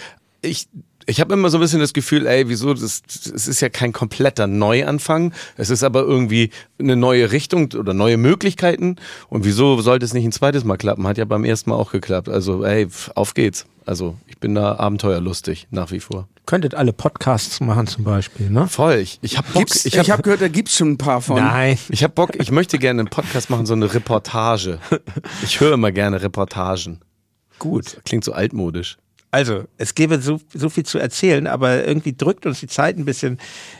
Liebe Hörerinnen, liebe Hörer, ihr müsst auch ein bisschen selber recherchieren, zum Beispiel, was es mit der angeblichen Boygroup doch auf sich hat. Und ähm, Bettina, zieh dir bitte etwas an. Das ist, wer wird ja bald Boris in anderer Form aufführen, hat er uns erzählt, ähm, vom Album Strom und Drang aus dem Jahr 2008. Auch ein äh, sehr großer Hit im Übrigen. Ja, ähm, eine Frage dazu vielleicht, muss man schon sagen. Muss Ich- erlaubt sein. Ja. ja, das muss erlaubt sein, auch jetzt. Äh, Das ist ja eigentlich ein kritischer Song, finde ich, der, der die Hypersexualisierung der Gesellschaft thematisiert und, und auch durchaus die eigene Männlichkeit kritisch reflektiert. Aber ich habe das Gefühl, dass die Zeilen Bettina, pack deine Brüste ein, ähm, Teilen des männlichen Publikums zumindest gereicht haben, um ihn irgendwie zum Ballermann-Hit zu transferieren. Wie seht ihr das? Ja, ist total absurd. Wir, wir lieben ja solche Popmusik, die sozusagen im Feuilleton und im, in der Après-Ski-Hütte funktioniert. Und ich glaube, da ist es uns einmal mehr vortrefflich gelungen, dass es irgendwie diesen Spagat geschafft hat. Und ich hatte auch teilweise das Gefühl, dass ein etwas angetrunkenes Konzertpublikum auf äh, großen Festivals gar nicht mehr so genau wusste, ob Bettina jetzt eigentlich die Brüste an oder auspacken sollte, ein- oder auspacken sollte. Ja. Es ist aber, glaube ich, nicht nur bei Männern so. Es gab auch Frauen, die sich ähm, äh, enthusiastisch irgendwie äh, die Klamotten vom Leib gerissen haben bei dem Song. Tatsächlich. Ja, ja. Und ich finde das alles, das ist alles erlaubt. Also das, das ist ja eh das Gute oder das Problematische beim Musikmachen, dass wenn man das dann an die Öffentlichkeit lässt, gehört einem der Song am Ende ja nicht mehr. Also das, was der Zuhörer bestimmt ja am Ende den Inhalt tatsächlich. Und ähm, was die Leute daraus machen, das muss man halt auch aushalten können, dass man auch falsch verstanden wird und dass das äh, in Kontext, Kontexte gerückt wird, die man vielleicht gar nicht so gemeint hat oder so, oder die Interpretation von einzelnen Leuten irgendwie komplett neben dem liegen, was die Intention eigentlich war. Ich finde- ich, ich glaube, wenn man sich dann ernsthaft damit auseinandersetzt, dann weiß man schon, was wir gemeint haben, so am Ende. Ich glaube, das ist das Wichtige, dass man als äh, Autoren immer noch das Gefühl hat, wenn mich jemand kritisch dazu befragen würde, du wie du zum Beispiel jetzt, dann könnte ich genau erklären, was wir uns dabei gedacht haben, wo es herkommt, was wir damit meinen, wo der kritische Ansatz ist. Und ich glaube, das ist wichtig, dass man es selbst nicht komplett aus den Augen verliert. Oder? Was meint ihr? Ja, ja, ich sehe das genauso. Absolut. Ja, äh, klingt, äh, klingt genau schlüssig, finde ich. Dann, was war eigentlich zwischen 2008, Strom und Drang, und 2013, Drei ist eine Party, los? Ihr habt, Ah, Live-Album. Ach, Live, genau. Live-Album. Entschuldigung. Das war auch, das war ein- eine kleine Fehlleistung von uns. Wir sind auf Tour gegangen, haben die gesamte Tour aufgenommen auf 24 Spuren. Die 2008-Tour. und die Genau, Festivals, und dann, ja. und dann haben wir das irgendwie aufbereitet alles und daraus dann ein äh, zweifach Live-Album gemacht. Es gab von uns noch nie ein Live-Album. Doppel-Live-Album, Und, und genau, ja, ja. Mhm. Äh, so ein O- Orange und Blau. Und da haben wir nicht zu Ende drüber nachgedacht, dass wenn wir das erste Mal ein Live-Album rausbringen mit Band und die Versionen klingen ja auch zum Teil ganz, völlig anders als das, was wir bisher auf den Platten da, also die Songs haben wir in ganz neuen Versionen gespielt. Genau, das ist die Jein-Version. Genau, drauf, richtig. Beispiel, die neue, genau. ne? Mhm. Und ähm, Der das- Ansatz war ja auch ein bisschen, also äh, es war jetzt auch kein klassisches Live-Album, das war schon auch ein bisschen anders. Ne? Das war genau, das war die Idee, dass wir halt irgendwie, wenn wir ein Live-Album machen, dann wollen wir halt auch irgendwie die Songs neu machen. So, dann haben wir das Album rausgebracht und der Fehler, den wir begangen haben, war es, dass ach so. Ah ja, klar, jetzt die Leute, die das Live-Album gekauft haben, die wollen das dann ja auch noch hören. Und dann sind wir also quasi nochmal, ich weiß nicht wie viele Konzerte, aber wir sind Ja. dann Riesen- nochmal los. eine Riesentour. Sind, sind wir nochmal losgegangen und haben auch Festivals gespielt mit, der, mit, dem, mit dem Set und so. Unfassbar riesige Ja. Tour haben wir da gespielt. Also das, das war, war auch mit einer der erfolgsrei erfolgreichsten Touren. genau. 2010, Und, aber das, 2011, äh, ne? darüber haben wir vorher halt nicht nachgedacht, dass die Leute genau das dann und ja, Aber dann es haben war ein Fluch des Erfolges, ne? Also ich Ja, meine, ja, es voll. ist ja super erfolgreich Ja. geworden, dann das Live-Album. Album. Jein wurde nochmal ein Hit, was auch völlig abstrus ist. Und Das ist aber auch eine sehr andere Fassung und finde Genau. ich auch eine.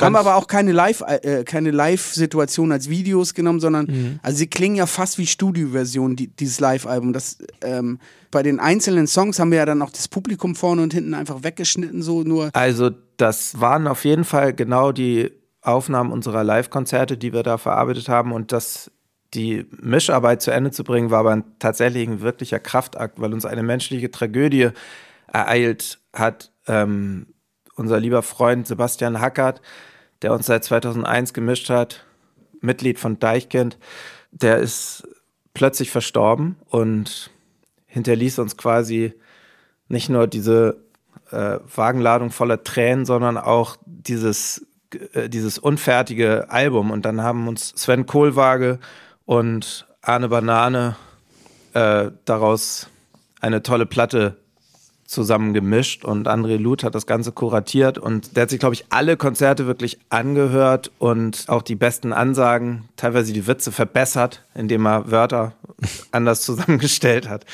nee, also André hat sich wirklich das, äh, die kompletten äh, mitgeschnittenen 30 Konzerte zu Hause angehört und da das, das Best-of zusammengestellt. Den Job hätte ich wirklich nicht machen wollen, ganz Nee, ehrlich. ich auch ja, nicht. verrückt.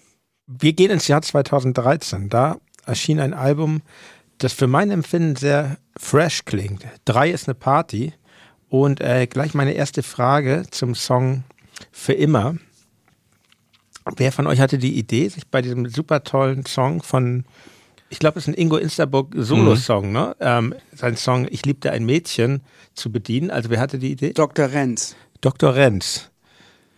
Wir, ich glaube, wir hatten sowas ähnliches schon mal mit äh, Tournamen. Kann das sein? Also nur um kurz das Prinzip nochmal zu erklären. Ich liebte ein Mädchen in und dann Stadt einsetzen. Und dann haben wir im zweiten Satz etwas gesagt über das Mädchen, was wir in dieser Stadt geliebt haben. So funktionierte das bei Ingo Insterburg. Und ich glaube, wir haben sowas auf Tour, auf Tournee, haben wir das mit den Städten, in denen wir gespielt haben, schon mal gemacht. Und dann kam Dr. Renz irgendwann auf die Idee, diesen äh, Song oder diese Idee dann nochmal aufzugreifen. Richtig? Ja, das kann sehr gut sein. Ähm, ich muss aber auch Props an das A-Team aus Köln geben, weil die haben, also A mit RI geschrieben, die haben damals auch schon eine Rap-mäßige Coverversion dieses Instabook Co. Klassikers gemacht. Also das war so Echt? Anfang, Das ist mir komplett neu. Das ist das erste Mal, dass ich davon Anfang höre. der mir 90er. auch. Das war auf der gleichen Das ist mir auch, Platte, ich wo, wusste davon, ich wusste das war davon auf der gleichen nicht. Platte, wo dicke dumme Lise drauf war. Und der eine musste dann ja auch in den Knast wegen Überfall auf Post. Ich meine, ich liebte ein Mädchen in Blankenese, die trug die Haare wie Jonathan Mese. Das ist schon ein sehr guter Einstieg. Hat, hat Jonathan sich eigentlich mal dazu geäußert? Leider nie. Ich Nee, glaube, ich schätze, er hat es bis heute nicht Aber gehört. seine Mutter. Ein sehr schöner, tatsächlich mal jetzt gar nicht weder witzig noch, noch ernst, sondern einfach ein sehr schöner Popsong ist Echo. Ich wurde geboren und fing laut an zu schreien. Haben die Wände hier Ohren oder sind das Mauern des Schweigens? Von Anfang an waren sie da. Ich habe unendlich viele Fragen. Bin ich mit meinen Gedanken alleine unter Milliarden? Ich finde, selten wart ihr so, so philosophisch unterwegs und auch das Video ist toll. Spielt auf einer Bohrinsel. Großartige Maske, schöner Film. Wo, wo ist das eigentlich gedreht? Das frage ich mich Das ist wirklich Zeit. ein schönes Video, finde ich auch. Es ist keine Bohrinsel, das ist so, ich glaube, es ist eigentlich ein Flak. Ich glaube, es ist ein, äh, ein Munitionslager oder sowas. Ja, irgendwas es, aus dem Krieg es auf liegt, jeden es Fall. liegt, Bohrinsel ist viel größer. Ja, genau. ja. Es liegt in der Themsenmündung vor London quasi. Also, ne, also wenn man die Themse runterfährt, dann irgendwo da vor der vor der Küste. Und man Also fährt in der da, Nordsee, ne? Genau, man fährt da irgendwie mit einem kleinen Schlauchboot so ungefähr 20 Minuten hin vom Festland. Wir haben vorher noch Fish and Chips gegessen äh, und sind dann da mit diesem äh, mit so einem kleinen Schlauchboot hingefahren worden in, einer wahnsinnigen Geschwindigkeit und man kommt irgendwie auf diese Insel kommt man halt nur über so eine Seilwinde. Also man wird dann quasi diese, was weiß ich, das sind bestimmt so 20 Meter oder sowas und, und da wird man muss wird man auf so eine Schaukel gesetzt irgendwie und dann wird man da hochgezogen und so wurden dann halt einer nach dem anderen von uns da äh, die- diese Schaukel sieht man im Video auch, da hänge ich irgendwie da hing ich den ganzen Tag dran. Und auf dieser Insel selber ähm, gab es mal einen Piratensender und jetzt ist es allerdings eher so eine, ja, eher so eine So ein Also da- eigenes Land. Ja, die haben da so ein. Die haben da so eine Grafschaft oder irgendwie sowas. Sealand. ausgerufen. Freier Raum. ja, so ein Re ja, Ja, ja, so ein bisschen. Ja, genau. Paradies für Reichsbürger jetzt. Ja, genau, aber die waren nicht so drauf. Also Nee. hatte ich zumindest nicht. Das, das ist ein sehr einsamer Platz. Da ist dann meistens manchmal nur eine Person äh, über Monate. Also nicht weit weg vom Video entfernt, ehrlich gesagt. Ja, also ja, da, das da ist- sitzt jemand und äh, für sechs Wochen oder sowas und die wechseln sich dann immer ab, sechs Wochen dann irgendwie auf der Insel alleine und sechs Wochen wieder an Land. So ungefähr läuft das und äh, das ist schon, das war schon sehr seltsam. Surreal auf jeden Fall. Ich Das weiß, also krass. ich weiß, ich glaube, ähm, ein österreichischer Browserhersteller hat da irgendwie mal äh, Skateboard drauf, äh, Skateboard-Video gedreht und es sollte mal eine Serverfarm irgendwie sein. Diese Beine, die in den Boden gehen, also diese Rohre, worauf dieser Ins ganze, Meer, ja. genau, worauf das ganze Ding steht, sind hohl. Und ich weiß, dass wir also an dem Abend mit dem Typen, der da irgendwie lebt und, und arbeitet, wir schön geraucht und gesoffen und, äh, äh, und dann alle ins Bett und dann mussten wir halt in diese Rohr, in dieses Rohr runterklettern, bis dann irgendwo, irgendwo unten auf so, ja wirklich, wir haben so unter Schlafsäcken, mit Schlafsäcken haben wir da gepennt. Und beim Runtergehen denke ich noch so, boah, ey, das riecht hier aber ganz schön heftig irgendwie nach Abgase, weil das ist, der Dieselgenerator stand oben. Und ich habe gedacht, oh, ey, wie ungeil wäre das denn, wenn ich jetzt, wenn ich so diese ganzen Abgase da in dieses Rohr runter und das ist nicht passiert zum Glück. Und es Aber, war ey, halt unter, äh, Ja, du unter warst halt dem Meeres- im Meer Spiegel. geschlafen sozusagen. Also du- Wie? du hörtest, Gott, das klingt ja du extrem halt- klaustrophobisch. Ja, ja, Völlig, Die, die Wände völlig. haben so gequietscht die ganze Zeit, weil natürlich das Meer die ganze Zeit dagegen drückt und so. Das war schon echt ein, echt ein abenteuerliches Erlebnis. Video hat sich ausgedacht Jakob Grunert und sein Kollege, dessen. Namen ich gerade nicht. Ja, genau, genau. Martin Persil. Die waren, haben das uns Ja. vorgeschlagen und wir fanden das sehr super. Und ich muss sagen, ich, das ist, ich finde es eins unserer besten Videos. Ja, finde ich auch. Ich Kleine. Cineastenfrage. Kennt ihr den tollen Film The Boat That Rocked von Richard Curtis, wo es um so einen ähm, Piratensender vor der englischen Küste geht? Nein, ich kenne ihn ehrlich gesagt nicht und ich beschäftige mich gerade aus persönlichem Interesse und Podcast-Reportagen ähm, mit Piratensender nämlich. Und Ja, den ich habe den Film gucken. immer noch, Ganz ich habe mir den immer noch nicht angeguckt. Ja. Ja. Ja, und dann- Bestimmt besser als pa Piratensender Powerplay. Den habe ich aber beides, auch nicht gesehen. Kommt beides in die Shownotes. Sehr gut. Wir gehen weiter ins Jahr 2015. Da erschien euer Album Teenager vom Mars. Dieses Album hat sowohl Hits als auch engagierte Songs, wie zum Beispiel Emily, ein Lied über die Supermarktkassiererin, der empörenderweise gekündigt wurde, weil sie einen gefundenen Pfandbon selbst eingelöst hatte. Sie hatte sich dagegen juristisch zur Wehr gesetzt und das feiert ihr in dem Lied. In ganz schön low thematisiert ihr unter anderem den Sexismus im Rap. Dennoch in einer Kritik zum Album, die ich gelesen habe, wurde euch gelebte Harmlosigkeit attestiert. Wie geht ihr mit solchen Vorwürfen um? Wir fahren zurück Also ich zum mal- Mars.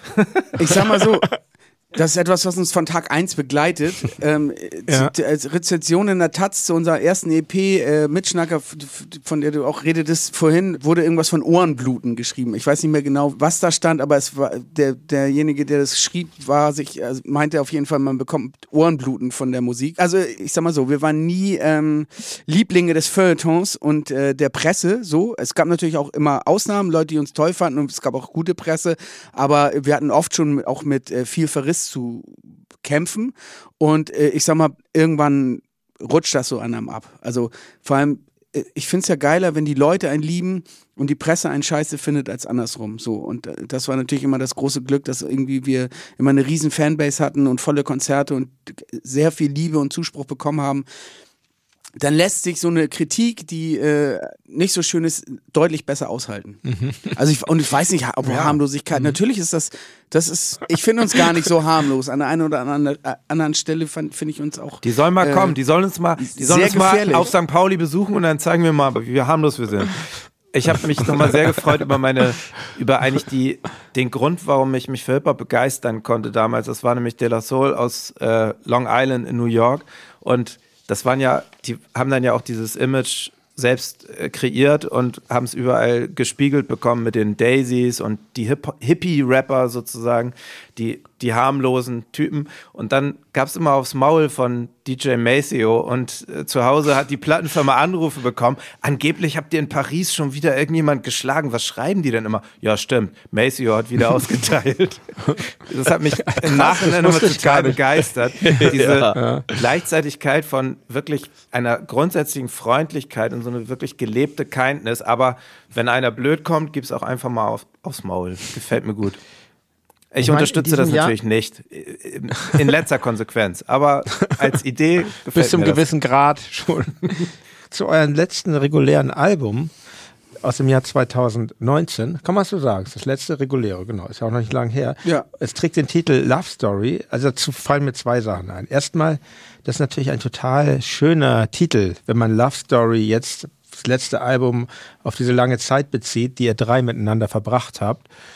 Und ähm, andererseits ist ja gang und gäbe, dass in Rap-Songs etwas durchdekliniert wird. Also ne, zum Beispiel Definition von Fett oder so, um Ja. einen Track von euch zu nehmen und, und von verschiedenen Seiten betrachtet wird. Und irgendwie ist das ja auch meines Erachtens dann für eine Rap-Band ganz folgerichtig, das mal auf dem ganzen Album zu machen. Und ihr ähm, dekliniert da eben die Liebe durch. Euer, ich finde das euer erstes und auch einziges Konzeptalbum.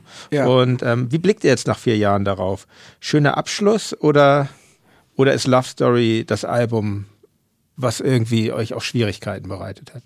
Ich finde, es ist ein sehr schönes Album geworden, aber ich weiß auch, dass es wahnsinnig anstrengend war, es zu, zu formulieren. Also wir haben uns da gleichzeitig sehr äh, inspirierende Ausflüge gegönnt. Mit der ganzen Band waren wir in einem äh, schleswig-holsteinischen Studio, Wattensound an der Nordseeküste. Und das hat mir sehr viel Spaß gemacht, aber ich weiß, dass es, es war diesmal nicht so leicht, unsere, unseren Weg für dieses Album so zu finden. Also wir haben viel ausprobiert und uns ein bisschen schwer getan. Es gab sozusagen auch eine songwriterische Krise in der Mitte dieser Produktion und dann haben wir es am Schluss zusammengestemmt, aber ähm, es war jetzt nicht der fließendste Prozess. Aber ich finde, als letztes offizielles Studioalbum ein Lied über Liebe hint zu hinterlassen, finde ich eigentlich eine ganz, äh, ganz, äh, ganz schön, ganz schöne Tatsache. Ganz schöner Schlusspunkt. Ja, Wer, wenn nicht wir? das, da gebe ich euch recht. Ja. Was ich euch jetzt noch fast zum Schluss dieses Interviews fragen möchte, ist, wie, wie ist euer Ausblick in die Zukunft? Was glaubt ihr, wie wird euer, wie wird eure Freundschaft zueinander in nächster Zeit sein? Und was wünscht ihr euch gegenseitig? Also das Tolle an unserer Freundschaft bisher war ja, dass, äh, dass man sich nicht so viel kümmern musste. Ähm, ich glaube, es wird ein bisschen mehr auf Initiative der einzelnen Teilnehmer dieses Freundesdreiecks ankommen. Da bin ich aber ganz zuversichtlich, dass wir das hinkriegen. Es gibt ja die große Liebe zu unserem Lieblingsfußballclub St. Pauli, die uns zusammenschweißt, wo wir uns auch eh regelmäßig sehen. Und darüber hinaus wünsche ich euch beiden immer eine Handbreit Wasser unterm Kiel und Ich wusste, warum wusste ich, dass das endlich sagst? mal, endlich mal eine gute Idee. Ja, ich glaube, also ehrlich gesagt glaube ich, dass es noch ganz viele ähm, geschäftliche und äh, so äh, Verbindungen gibt untereinander, die uns dazu zwingen, äh, dass wir uns noch sehen müssen. Auch selbst wenn wir, wenn wir keine Lust dazu Ich haben. kriege noch eine Playstation Aber- von dir, Boris. Das stimmt. Das ist, das, die kriegst du auch wirklich noch irgendwann von mir. Dass das, jetzt ist- um die Ecke kommt. Das sind Wettschulden, die, die, die noch offen, die, die ungefähr Die seit sind so 25 alt. Jahren off, offen sind. Das sind Ehrenschulden. Ja, das ist ein, das ist ein Stachel im, äh, äh, in meiner Vita, den ich irgendwann noch mal rausziehen muss. Ja, Rote Fabrik Zürich. ich weiß, es ist schlimm. Ähm, um was wurde gewettet, wenn ich das kurz frage? Ja, um die äh, Playstation. Ja, und, ja, Ja, aber was war Ja, dass Inhalt er in so, durch so einen schmutzigen See da schwimmt und irgendwie. Zürichsee. Das war, ja, Zürichsee, natürlich ein toller See, aber das war irgendwie. Das so hat eine- er gemacht. Das hast du gemacht. Er ist wirklich Ich geschwommen. musste hab nur gesagt, reingehen, glaube ich. Das Ja, war nee, er musste schon irgendwo so eine Strecke schwimmen das war. In den See, in den See, das ist ja wie bei Asterix bei den Schweizern. Genial. Ja, irgendwie so, ja. Und er hat es tatsächlich gemacht und ich war überrascht und ich habe ihm nie diese Playstation besorgt. Aber du kriegst sie dir irgendwann und das wird allerdings dein Untergang werden, wenn du die besitzt. Wenn du zu nichts anderem mehr kommst. Also dann ich- bye bye gute Ideen. Also ich, ich wünsche dir, Martin, keine Playstation. Ich wünsche euch alles Gute und alles Liebe. Ich glaube auch, wir werden uns auch nach dem 2.9. noch sehr, sehr oft über den Weg laufen. Eine Frage noch zu diesem Doppelkonzert in Hamburg auf der Trabrennbahn. Was glaubt ihr, mit welchem Gefühl werdet ihr auf die Bühne gehen und mit welchem Gefühl werdet ihr die Bühne verlassen? Ich kann es nicht, ich kann es mir noch nicht genau vorstellen. Ich denke mal, dass ich beim ersten Konzert so wahnsinnig aufgeregt sein werde, dass ich gar keine Zeit habe, mir darüber Gedanken zu machen, wie sich das gerade anfühlt, so vermute ich jedenfalls, dann drücke ich mir selber ganz doll die Daumen, dass ich am ersten Abend nicht zu sehr durchdrehe auf der Aftershow-Party, weil es gibt ja noch den zweiten Tag. Also ich habe mir schon, ich habe Gefährlich. ich habe mir das Taxi schon bestellt nach Hause. Mhm. Also meine Erfahrung sagt mir, dass es bei äh, so Konzerten auch so in so großem Ausmaße, äh, dass man ich mich dann sehr oft auch ums Funktionieren kümmere. Also das äh, irgendwie zu schaffen, durchzuhalten und darauf zu kon konzentrieren, auch das äh, Spaß zu haben dabei. Also nicht nur so in so einem Abliefermodus zu kommen, sondern diesen Moment zu genießen. Und wenn ich diese beiden Sachen hinkriege, dann habe ich alles geschafft, was ich schaffen will. Ich glaube, diese Emotion oder dieses emotionale Auseinandersetzen damit oder so, Mit das Ende, ne? wird, Das- sich, wird ja. sich bei mir, das verlagert sich in eine spätere Zeit. Also ich glaube, das wird an dem Abend bei mir nicht stattfinden. Ich werde auch meinen inneren Holger Stanislawski bemühen, der dann zu mir sagt, Junge, geh raus und genieß das. Ich weiß nicht, ob er das so mal gesagt hat, aber es klingt nach ihm. Ra äh, warm machen, rausgehen, weghauen. Das war's, war, war glaube ich, die berühmten Aber, Worte. ge- aber irgendwas das- mit genieß ge- und dann genießt das. Irgend sowas hat er auch mal gesagt. ja, ja, aber das ist. Warm machen, rausgehen, Rausgehen, weghauen, weghauen. und das dann auch noch genießen. Das, ja, ja, das wäre eigentlich so das, die Idealvorstellung. Das wird euch alles gelingen. Vielen Dank, Jan. Danke. Danke. Ihr hört jetzt ja erstmal auf, gemeinsam Musik zu machen, aber ihr werdet garantiert weiter Musik hören. Deshalb jetzt appelliere ich an eure Spontanität. Habt ihr drei Musiktipps für Hörerinnen und Hörer von Reflektor? Also egal, ob alt oder neu? Bestimmt. Wer möchte anfangen? Ähm, ich kann äh, Pale J, das ist so Soul, äh, empfehlen, finde ich sehr gut. Und ähm, Apollo Brown und Fillmore Green haben so ein, so ein Rap-Album gemacht mit ganz viel Soul-Sample-Kram. Das finde ich, das mochte ich gern hören. Ähm, mir ist in letzter Zeit ein, äh, eine Band untergekommen, die heißt Augen. Die äh, ohne E am Ende. Äh, ich weiß, ich würde es grob, grob mit Punk vielleicht umschreiben, aber die haben gerade ein sehr schönes Lied über Hip-Hop gemacht, das ziemlich witzig ist. Aber haben auch noch ganz andere tolle Songs. Das äh, würde ich mir auf jeden Fall mal anhören. Ich habe vorhin gerade das Lied äh, Dussmann von Betteroff nochmal gehört und mich sehr über den Satz gefreut, dass Gott das alles in sieben Tagen erschaffen hat und das sieht man auch. Also Sehr das schön. ist einfach so, so genial. Sehr schön, die verfehlte Schöpfung so äh, gut zusammenzufassen. Sehr gut. Ja, das ist doch gut. Danke dafür. Das kommt auf jeden Fall, liebe Hörerinnen und Hörer, in unsere Streaming-Playlist, diese Musiktipps. Und jetzt zu guter Letzt, was ich sehr vermissen werde an euch. Also natürlich sowieso euch als Band, aber auch eure Social Media Proberaumfilme, in denen ihr an Bass, Gitarre und Schlagzeug krachige Songs spielt. Zum Beispiel das grandiose Schwimmlied Seepferdchen habe ich bis heute nicht. ähm, könntet ihr das nicht wenigstens fortsetzen? Ist durchaus möglich. Es macht auf jeden Fall sehr viel Spaß. Äh, Jetzt, wir sind ja gerade sehr mit Proben beschäftigt, deswegen kommen wir nicht dazu, äh, irgendwie im Studio so neue äh, Quatsch-Songs aufzunehmen. Aber ich könnte mir vorstellen, dass vielleicht Könnt ihr mal einen im, aus dem Proberaum können wir ja nochmal jetzt machen. der ein oder andere vielleicht nochmal kommt, ja. Und jetzt ist es an der Zeit zu sagen, lieber Dr. Renz, lieber Schiffmeister, lieber König Boris, liebes fettes Brot, danke für dieses wundervolle Gespräch. Ja, herzlichen Dank, Jan. Das war ein großer Spaß. Vielen Dank für die Einladung. Danke. Sehr gern. Wir haben uns sehr gefreut, hier sein zu dürfen. Das war also das große Abschlussinterview von Reflektor mit Fettes Brot. Ich fürchte, Martin, Boris und Björn meinen es wirklich ernst mit dem Ende ihrer Band. Ich werde auf alle Fälle bei ihrem Abschlusskonzert in Hamburg auf der Trabrennbahn dabei sein. Oder, um es mit einem Zitat der Band zu sagen, was kann es auch Besseres geben als die drei Harros von eben, die das Niveau wieder heben? Danke, fettes Brot, für 30 Jahre. Ich werde euch vermissen.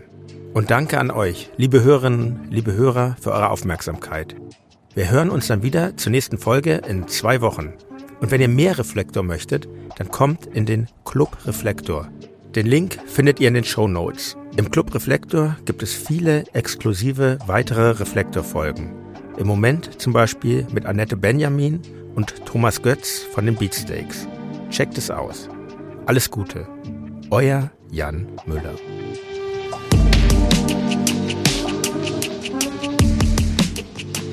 Reflektor ist eine Produktion von Studio Bummens. Neue Folgen gibt es alle zwei Wochen, jeden Freitag. Wenn ihr Feedback oder Fragen habt, schreibt uns an reflektor@studio-bummens.de. Und wenn euch diese Folge gefallen hat, freuen wir uns, wenn ihr sie an eure Freundinnen und Freunde weiterempfehlt.